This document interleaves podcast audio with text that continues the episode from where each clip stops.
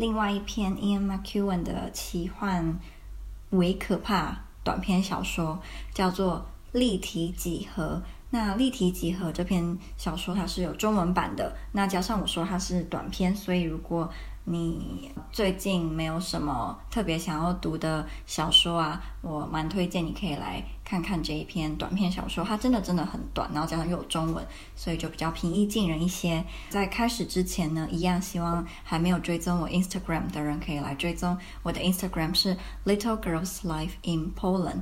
Little Girls Life in Poland，在我的 Instagram 我会分享我在波兰或是在其他欧洲国家的生活，还有上课的时候学到的东西，还是我平常比如说读了一些小说啊，还是我看了一些电影啊，然后我就跟大家分享。我也很喜欢跟大家互动，所以有时候我会请帮我投票说，诶，想要先听什么录音，还是对于我最近的故事有没有什么意见，还是你有什么想法？我很喜欢跟大家有一些交流，所以如果你们觉得我有哪一些故事让你特别的喜欢，还是你希望我可以讲什么类型的故事，我都觉得你可以来私讯我，还是留言给我，在你收听的平台。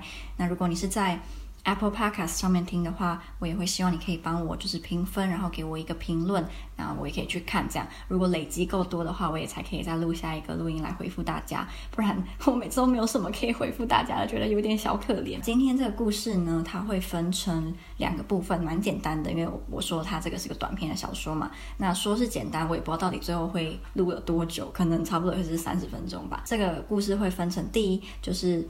跟大家稍微讲一下这本小说的内容。完了，我现在又会开始想说，那我会不会又要爆雷？好啦，爆雷就爆雷吧。如果你你真的很有兴趣的话，你就自己自己去读。第二部分就是稍微的跟大家讨论一下这个小说我是怎么解读它的。这样，好，那就开始喽。立体集合呢，是收录在《First Love, Last Rights》。最最初的爱情，最后的仪式这一本小说当中，那最初的爱情，最后的仪式呢，是 Ian McEwan 的处女作以及成名作。这本书是由八个短篇所组成，分别从八位八个位于童年、青春期和青年或是中年不同阶段的男性视角出发，以意识和潜意识交接。带的经验来分享，有时候荒唐，有时候伤感，有时候温柔，有时候害人，有时候魔幻。可是呢，你都会觉得，哎，好像在某个方面都算蛮真实的，是你内心可以有有连接到的。那我猜，如果你是男生的话，可能可以有 relate 到的那个点会更多，就比起我是一个女性读者。那这也只是我的猜想啊，说不定其实这本小说很多时候是男女生都会有差不多程度的可以做连接，我也不知道这样。好，那我就开始讲立体立体集合，它在讲什么喽？立体集合的故事内容呢？它虽然短，可是它故事内容不是说非常的。简简洁就是不是说只有一个男的，一个女的，然后就是讲他们两个之间的故事。它其实是算是有主情节跟次要情节嘛，可以这样讲吗？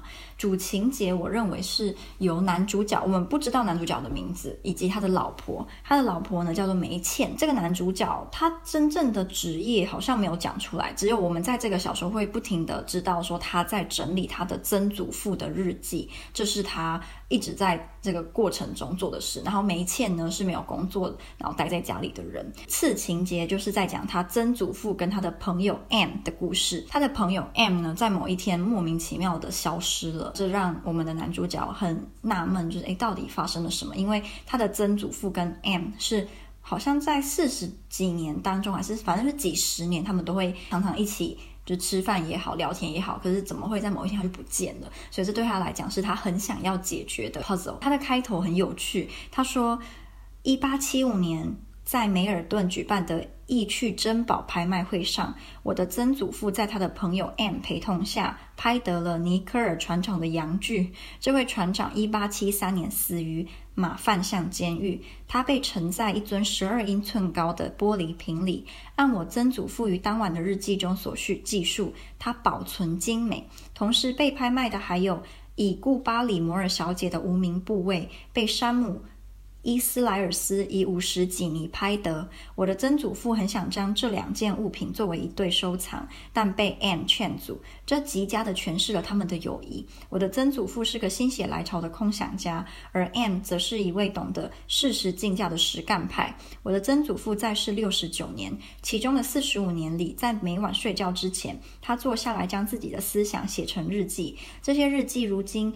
将摆在我的桌上，就摆在我的桌上，整整四十五卷，以小牛皮装订。而左边，尼克尔斯船长静坐在玻璃樽里。他后来还有说，他的曾祖父呢是以数学家自居，即使他从来没有当过数学老师，也没有发表过什么著作，而且他从来不旅行，他到死也没有上过《时代》杂志。在一八六九年的时候呢，曾祖父跟一个牧师的女儿结婚了，可是他的牧师呢是一个名不经传，就是他的岳父呢是一个名不经传英国野生花卉的。合著者男主角深信他的曾祖父是一个杰出的日记作家，一旦他编完曾祖父的日记，他就会把它发表。在那之前呢，他想要跟他的妻子离婚，不过现在已经没有这个必要了。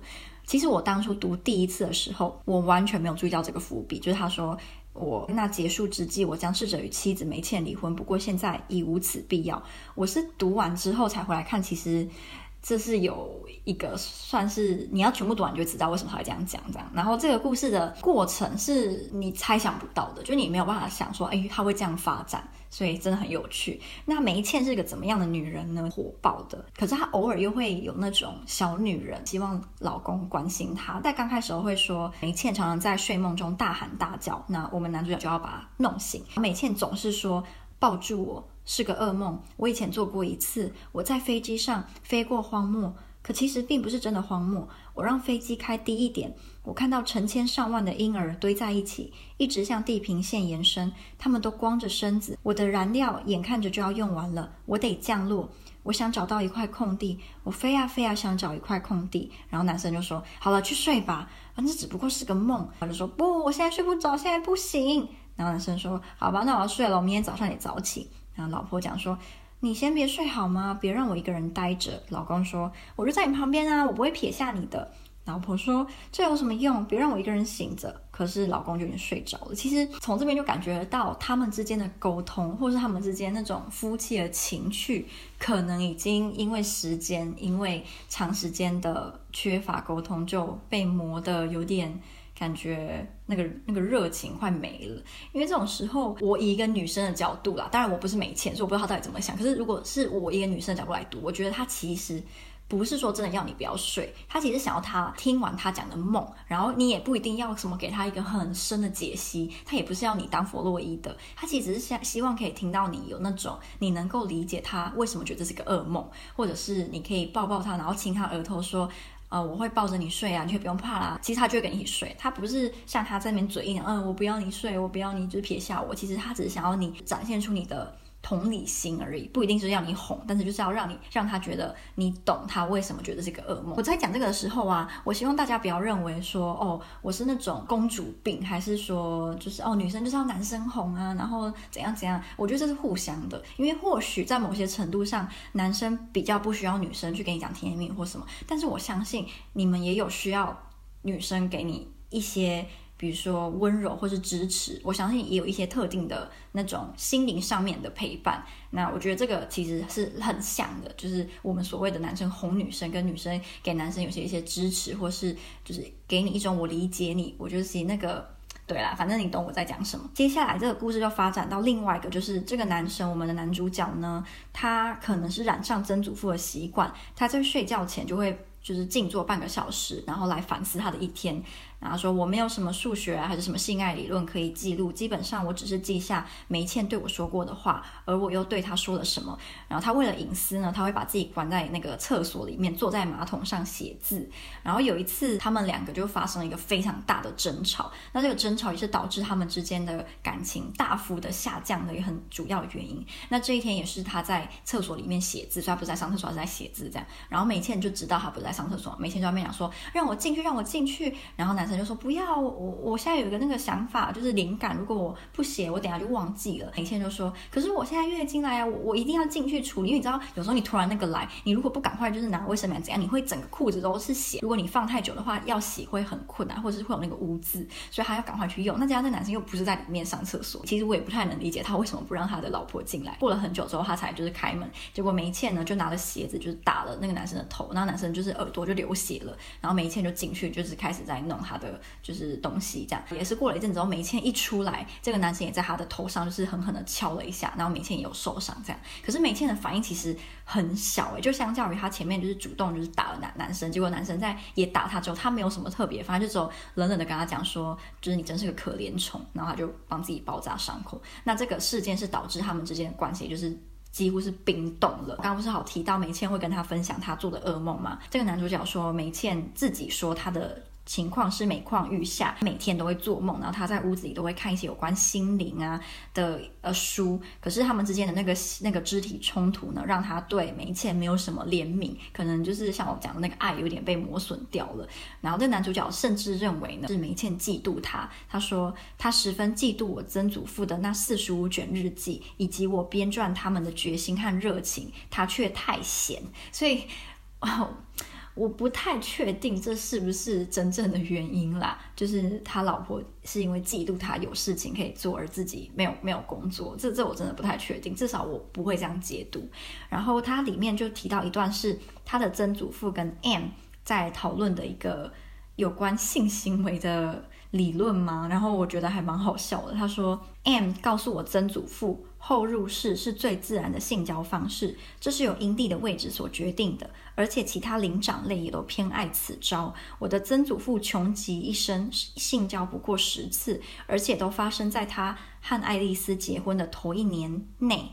然后我的曾祖父用数学方法证明性交姿势不可能大于素数十七，但 M 对这一结果嗤之以鼻。我不知道这个什么性交姿势不可能大于素数十七是什么意思，我不能理解。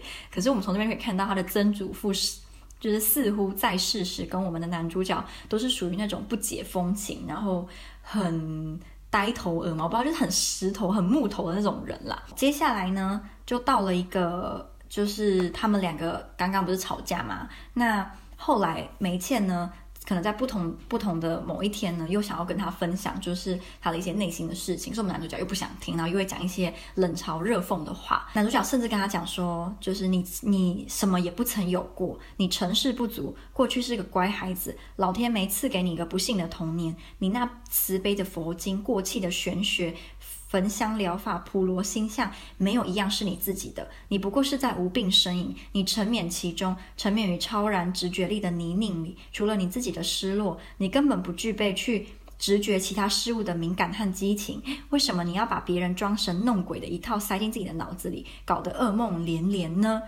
其实我觉得那个男主角讲的话不一定都是不对的，只是他讲的那个方式让人家听了很不舒服。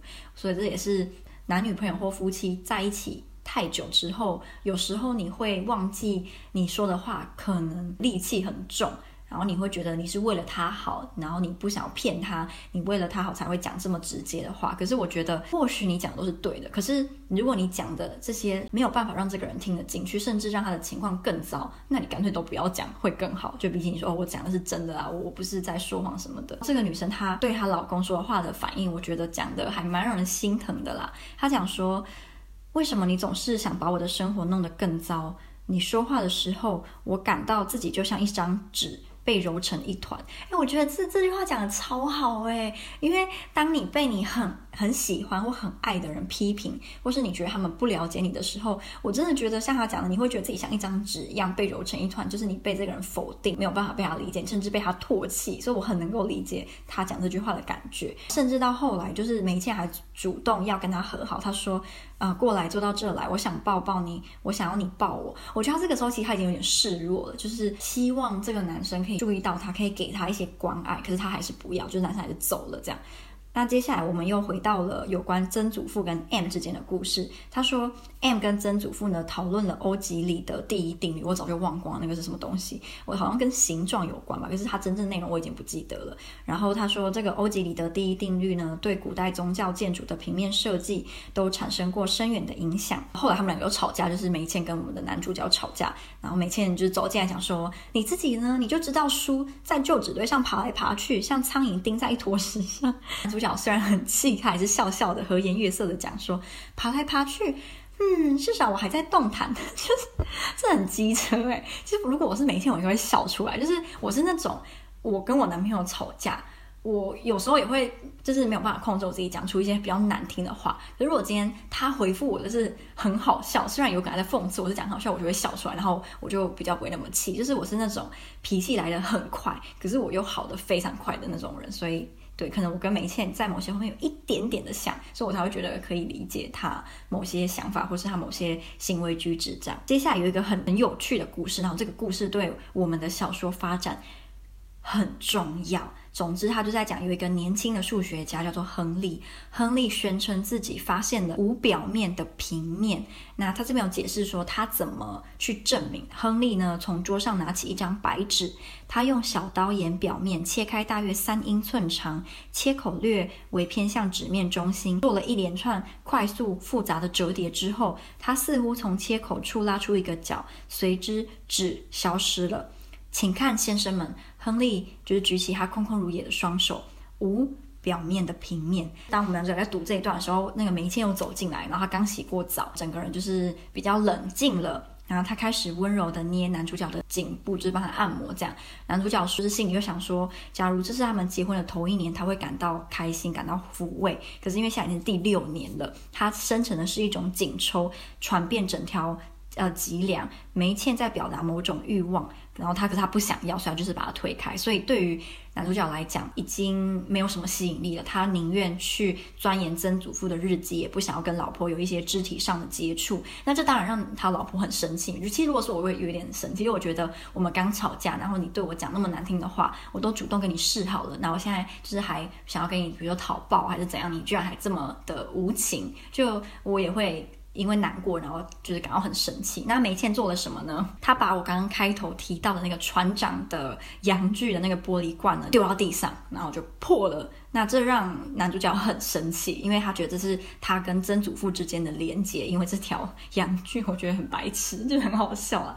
那他这边对于那个这个船长的身体部位的描述也很黑暗幽默嘛。他说，尼科尔斯船长垂头丧气地横卧在一卷日记的封皮上。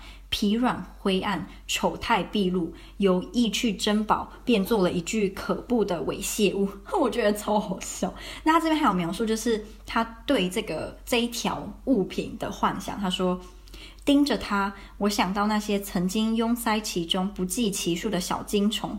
我想象他曾去过的地方：开普敦、波士顿、耶路撒冷，被裹在尼科尔斯船长黝黑腥臭的皮裤里周游世界，偶尔在挤挤揉揉的公共场所掏出来撒尿，才见到炫目的阳光。我还想象他触摸过的一切。所有分子在海上寂寞相思的长夜里，尼克尔斯船长摸索的双手，那些年轻的姑娘，以及色衰的娼妓们湿润的阴道，他们的分子一定保存至今。就是，嗯，真的很有创意。他后来就要把这一条东西拿起来嘛，然后就说，当包皮在我手指里开始挪移的时候，我只反胃，最后闭上眼。总算成功，小心翼翼地用报纸把它包起来，拎去花园，然后埋在天竺葵之下。就是他明明就已经觉得这这个这个物品已经很恶心了，开始想要把它当成是一个很神圣的，跟曾祖父之间那那个像脐带一样连接。我觉得这男生啊，真的是有够呆头，有够就是。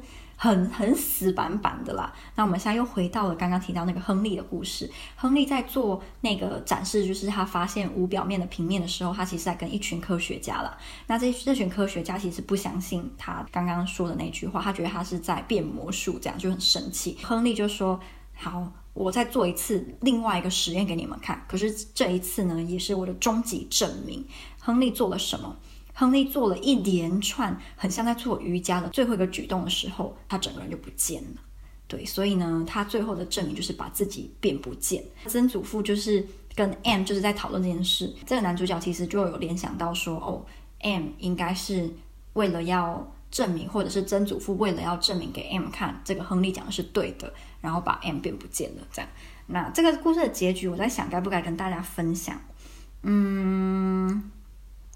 好，我讲好了。所以，如果你真的想要读的话，请你不要再听了。刚刚不是有提到梅茜把那个船长丢到地上吗？那后来他又默默的又走进来那个房间，梅茜就道歉说：“对不起，我真的不知道我做了什么，你可以原谅我吗？”男主角迟疑了片刻，我的疲惫感忽然催生了一个答案。我说：“当然，我原谅你。”那只不过是一条腌制的嗯嗯而已，我觉得超好笑。他写的很粗俗，所以我觉得更好笑。这个男主角就易如反常哦，他开始就是对这个女生很温柔，他们甚至还就是手勾手的去散步。天呐，然后他很有耐心的听梅茜讲他这阵子做了什么梦啊，或者他有什么心里有什么想法。梅茜就是轻飘飘的跟我说他有多开心。最后当他们回到家之后呢，梅茜就很慵懒、很性感的躺在床上，就是梅茜其实希望跟这个男生就是发生点。什么的，跟她老公，我们的男主角就就是开始在抚摸梅倩的身体啊，继续听她讲话。当他听梅倩讲话的时候呢，他开始就是，比如说这边有描述哦，梅倩正在说话时，我正小心翼翼地把她的头轻轻往手臂里放，她忽然叫了起来，手脚开始挣扎，可是已经太迟，她的头和腿都已经深入手臂环中，在我的推动之下，准备相互对穿。怎么回事？梅茜大声喊道：“此时，她的肢体展现出惊人的美丽和人体结构的高贵，正如纸花。她的对称具有一种令人神魂颠倒的魔力。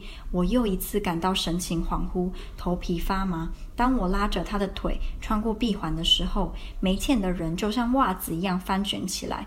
哦，上帝！她发出悲嚎：“怎么回事？”她的声音似乎十分遥远，而后她不见了。还没有消失，他的声音非常细微。怎么回事？深蓝色的床单上只剩下他追问的回声。这其实就是这个小说的结局，是不是超级的出乎意料呢？其实我很喜欢，然后我觉得很巧妙。这样，那我看到一些书评，我觉得写得非常好。他说，故事自然荒诞无稽。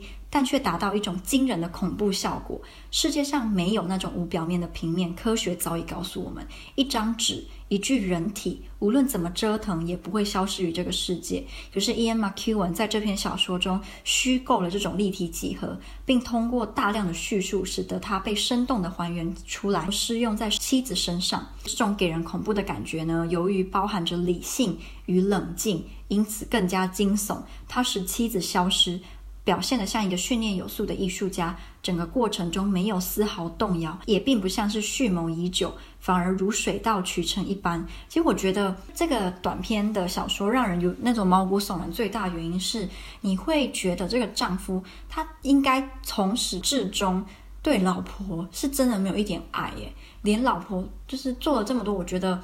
你再怎么心硬，应该都会有一点点软，他都没有。我有看到另外一个人书评是说，这个男主角其实跟他曾祖父一样，应该都是性无能，因为他曾祖父，我忘记有没有念给大家听，就是曾祖父他一生中只有发生过十次，不到十次的性行为，而且都是在跟老婆结婚的头一年，偷偷的暗示他的曾祖父应该是性无能。然后我们的男主角居然到现在。也对老婆所有的常识也好，抱啊，然后示弱啊，他都没有无动于衷，所以我真的觉得他可能就是踏上曾祖父的后尘，有一种轮回的感觉。然后曾祖父把自己的好朋友 M 变不见，然后他把自己的老婆变不见。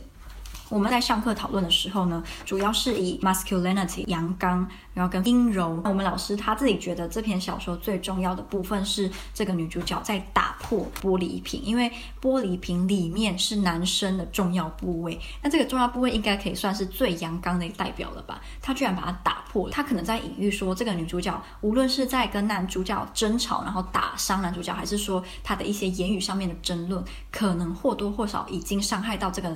老公的男性自尊。那他最后这个举动，其实就是完完全全的把他的男性自尊踩在脚底下，把他摧毁了。如果你把里面的男性的生殖器也当成是象征老公的性能力的话，也是等于是在否定、否认。那我相信，对于大部分男生来讲，这应该是一个非常重要的，能够让你认为自己是男人的一个地方吧。所以也导致最后他把老婆变不见。